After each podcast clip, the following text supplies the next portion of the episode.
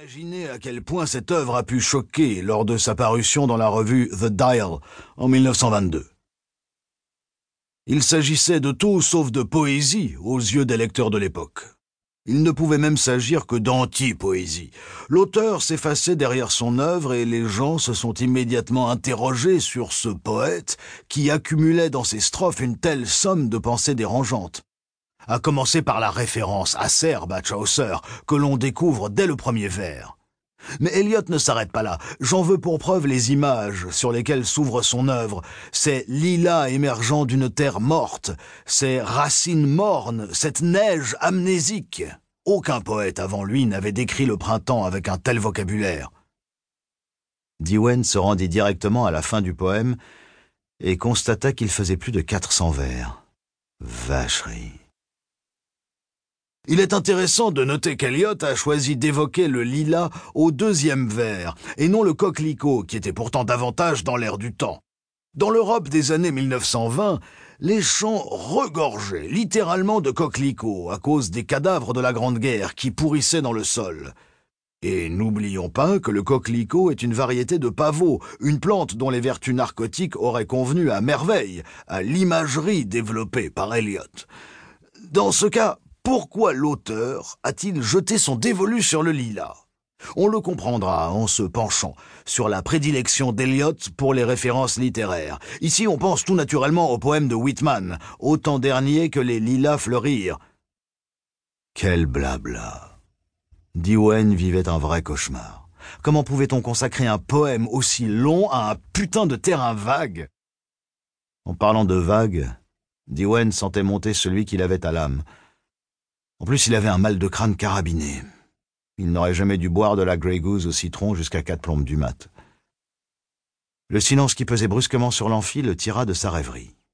Hamilton s'était tu, et Diwen constata en levant les yeux que le vieux beau s'était figé sur l'estrade, une expression étrange sur le visage. Ses traits s'étaient brouillés. On aurait dit qu'il avait fait dans son froc. Sous les yeux étonnés de ses étudiants, Hamilton sortit lentement un mouchoir dont il se tamponna le front, avant de le replier soigneusement et de le remettre dans sa poche. Puis il toussota. Je vous prie de m'excuser, dit-il en portant à ses lèvres le verre d'eau qui se trouvait sur son bureau. Je vous propose de nous intéresser à la métrique de la première partie du poème d'Eliot. Vous noterez à quel point la première strophe est libre. La ponctuation en est presque agressive. Seules les fins de phrases répondent au canon habituel du genre. Vous remarquerez également la puissance rythmique des verbes. Produire, mêler, remuer. On pense à l'appel lancinant du tam-tam. Un battement sourd, inquiétant, destructeur. D'emblée, on sait que quelque chose de sinistre nous attend. Diwen replongeait déjà dans sa torpeur. Le vieux prof s'était repris et son visage avait retrouvé des couleurs. Diwen s'essaya à nouveau à la lecture du recueil, décidé à lire le poème en diagonale, histoire de savoir de quoi il retournait. Sous le titre, il découvrit l'épigraphe ou l'épigramme, il ne savait plus très bien comment ça s'appelait. Nam sibillam quidem. Interloqué, il se demanda ce que ça pouvait bien signifier. Ce n'était pas de l'anglais, en tout cas. Et là, au milieu de la page, ces signes bizarres, en consultant les notes de bas de page, il apprit que la première inscription était en latin, la seconde en grec. Venait ensuite la dédicace. Pour Ezra Pound, il milior fabro. Un nouveau coup d'œil aux notes lui indiqua qu'il s'agissait cette fois d'italien. Du latin, du grec, de l'italien. Et tout ça avant même le premier vers de cette saloperie de poème. Il ne manquait plus que des hiéroglyphes pour que le tableau soit complet.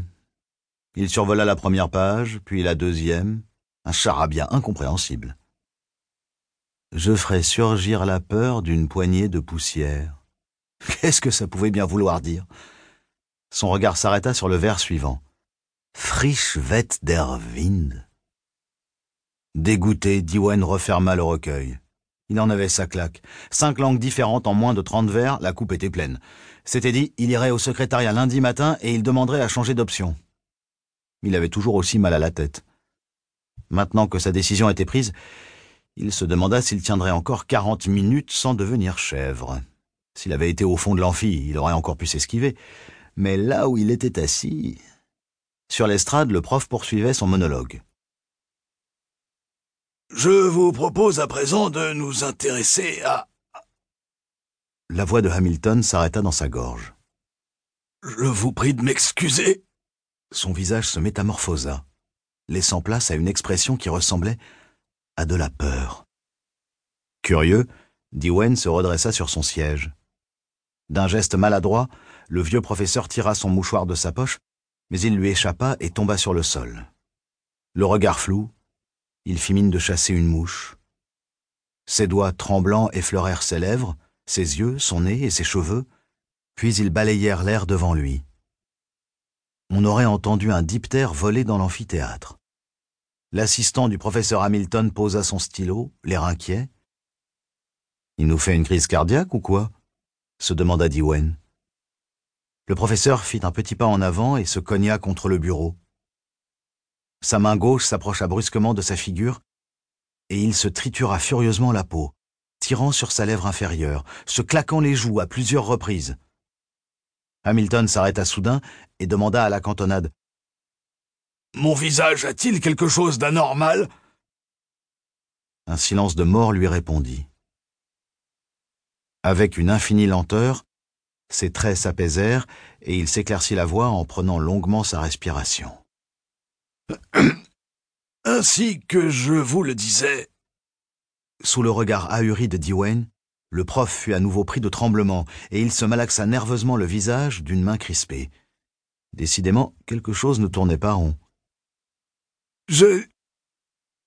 Hamilton s'arrêta net, incapable de poursuivre. Tandis qu'il agitait frénétiquement la main devant sa bouche secouée de spasmes, il avança comme un robot et se cogna de nouveau contre le bureau. Que me veulent-ils? demanda-t-il d'une voix méconnaissable. À force de se gratter le visage, de tirer furieusement sur ses paupières, une longue traînée sanguinolente se dessina sur sa joue, là où il s'était griffé avec un ongle. Un murmure affolé parcourut la salle. Vous ne vous sentez pas bien, professeur? s'enquit son assistant d'une voix inquiète. Je vous ai posé une question répondit-il d'une voix rendue presque inintelligible par les mouvements désordonnés de ses mains qui lacéraient de manière convulsive son visage. Ma tête Dites-moi ce qui se passe avec ma tête hurla-t-il en titubant. Nouveau silence de mort. De ses doigts effrénés, le professeur se griffait les joues, le front, le menton. L'une de ses mains se referma, et il se donna de violents coups de poing sur le nez qui émit un craquement sinistre. Aidez-moi à m'en débarrasser Ils vont me dévorer Putain Voilà qu'il saignait du nez. De grosses gouttes de sang roulèrent sur sa chemise blanche, laissant des traînées inquiétantes sur son costume sombre. Les mains poursuivaient leur œuvre dévastatrice, arrachant la peau par lambeaux.